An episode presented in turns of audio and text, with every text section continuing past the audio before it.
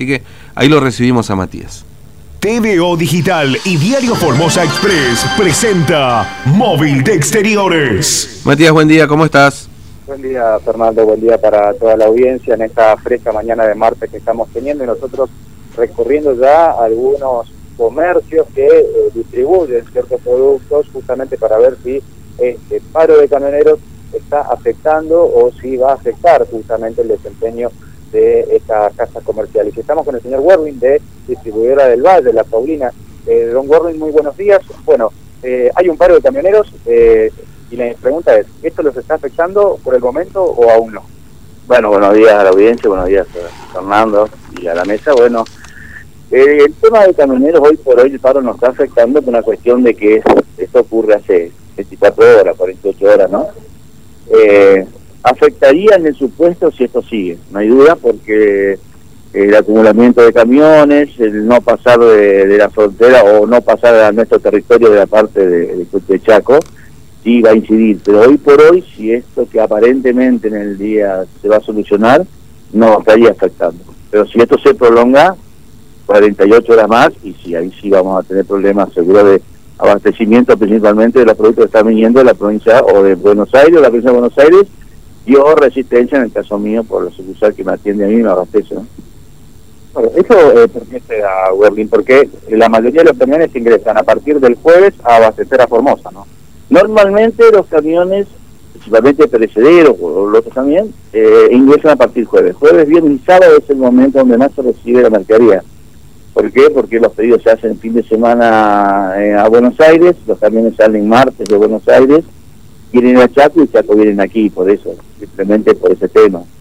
Eh, no tenemos prácticamente ingresos martes, miércoles, jueves, en nuestro caso. Puede haber otros casos que sí, donde son mercaderías eh, que no son de frío, entonces sí, ahí puede entrar eh, durante la semana.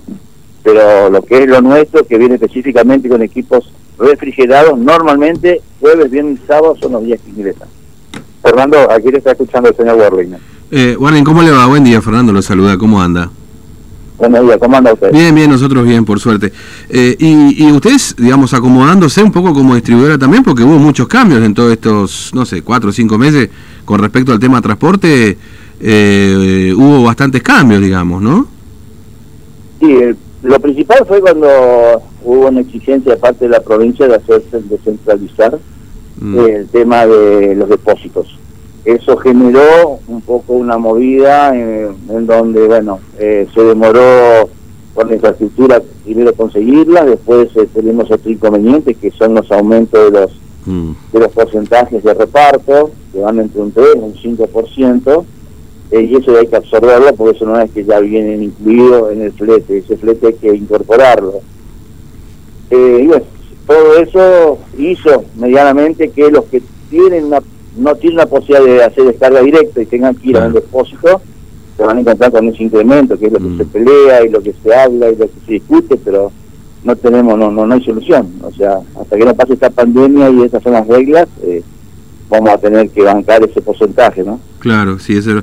Eh, ahora, ¿esto significa que ustedes o, lo bancan ustedes o eventualmente lo tienen que trasladar a los, a los productos, digamos, ¿no? Este... No, no, eh, nosotros, Fernando, nos estamos trasladando con la mm. cuestión de que eh, acá se ha hecho una declaración jurada por la ley 13-2020, que es un mm. poco discutida y resistida, eh, donde hicimos una declaración jurada sobre el total de los productos que tenemos a público y son inamovibles.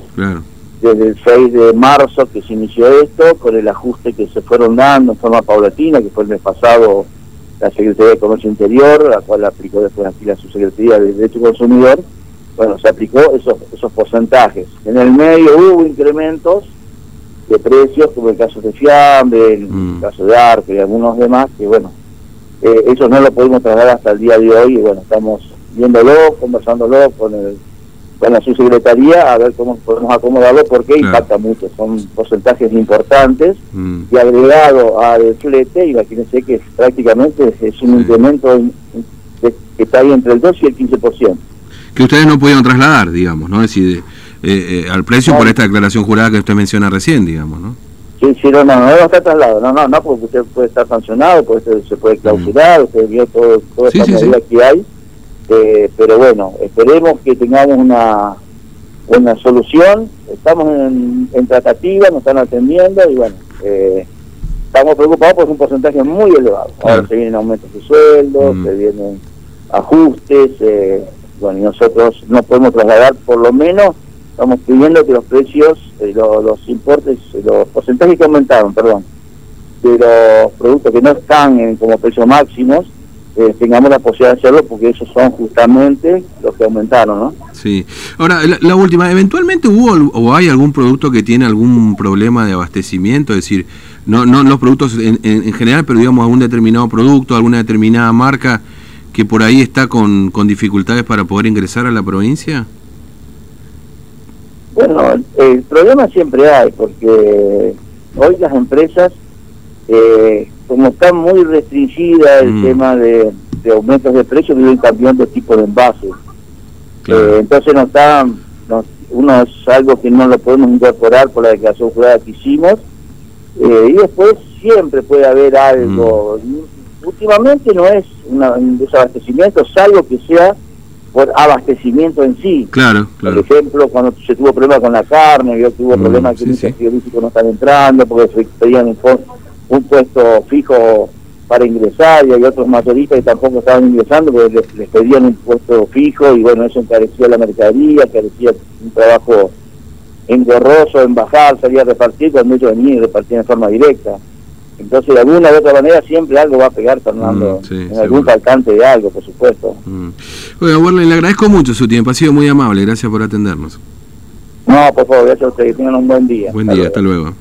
Fernando, le agradecemos entonces aquí a distribuidora del Valle de la Paulina, al señor Werling, que nos atendió tan amablemente acerca de este paro. Si afecta o no afecta. Lo que tenga que ver con el transporte, eh, digamos, de frigoríficos, o sea, que sean camiones térmicos, ingresa la gran mayoría a partir del jueves, o todos ingresan a partir del jueves, jueves, viernes y sábado. Hay que ver otro tipo de camiones para otro tipo de distribuidoras, por ejemplo, alimentos secos. Hay que ver si a ellos sí les está afectando el paro si se levanta hoy no va a haber problema en el abastecimiento. Ahora, si esta medida de fuerza continúa por 48 horas más o hasta el jueves, que es cuando tienen que ingresar estos camiones, ahí sí podría llegar a haber un pequeño problema de eh, abastecimiento. Hay comercios que cuentan con stock que estarían preparados para eh, algún tipo de situación como esta, pero hay otros que no. Entonces hay que ver si esto se soluciona finalmente este mediodía. Bueno, Matías, gracias. ¿eh? Hasta luego. Hasta luego, Fernando. 8.57 de esta mañana, ¿eh? 32, 63, 83 y vamos hasta el mediodía. Esto es lo que pasa hasta ahora, ¿no? Bueno, por supuesto ha pasado poco tiempo en esta cuestión, así que este por el momento no, no se está sintiendo, ¿no? La,